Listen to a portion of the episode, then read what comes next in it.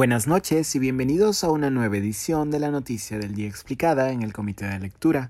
Les saluda Mateus Calderón, curador del Comité de Lectura.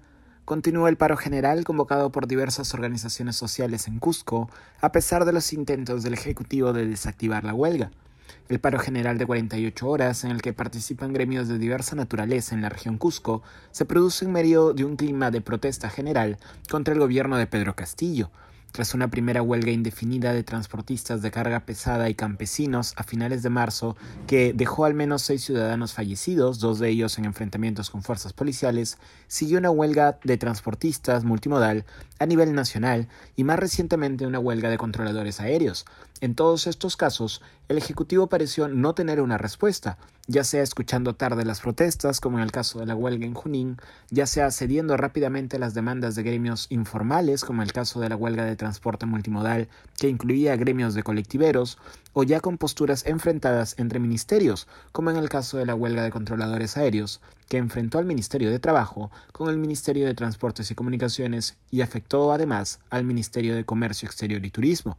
En Cusco, las organizaciones sociales Federación Departamental de Trabajadores del Cusco, Asamblea Popular y Federación Agraria Revolucionaria Tupac Amaru del Cusco convocaron un paro por, entre otras cosas, el incremento del costo de vida, el alza en los insumos agrícolas, y lo que se considera como promesas incumplidas respecto de la llamada segunda reforma agraria. Como segunda reforma agraria se denominó un ambicioso plan desde el Ejecutivo de Pedro Castillo, originalmente presentado por el equipo técnico de la candidata Verónica Mendoza, para ofrecer financiamiento y asesoría técnica enfocada a la agricultura familiar, no obstante, en las últimas semanas, diversos especialistas han advertido del desbaratamiento de tal plan, en especial después de la remoción del sindicalista campesino cusqueño Víctor Maita del cargo de ministro de Agricultura.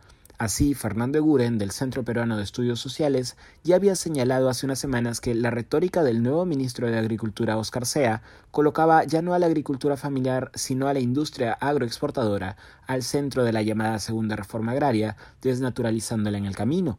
Lo mismo ha señalado el ex jefe de asesores del Midagri, Eduardo Segarra, quien ha señalado que la segunda reforma agraria se viene usando, cito, para proyectos con nombre propio, en alusión al renovado apoyo a la industria agroexportadora. Con expectativas que no se cumplen, el clima para la protesta social estaba servido. En el caso de la protesta social en Cusco, el Ejecutivo ha buscado el diálogo con los gremios manifestantes durante los días previos al inicio de la huelga. Ayer el ministro de Comercio Exterior y Turismo Roberto Sánchez arribó a Cusco para dialogar con el representante de la Federación Departamental de Trabajadores del Cusco. La reunión no evitó que hoy se llevara a cabo una protesta en toda la región que afectó incluso las vías de acceso a Machu Picchu, principal activo turístico. Al cierre de esta edición se continuaba discutiendo un corredor, entre comillas, turístico para no afectar el ingreso a Machu Picchu, pero sin conclusiones todavía.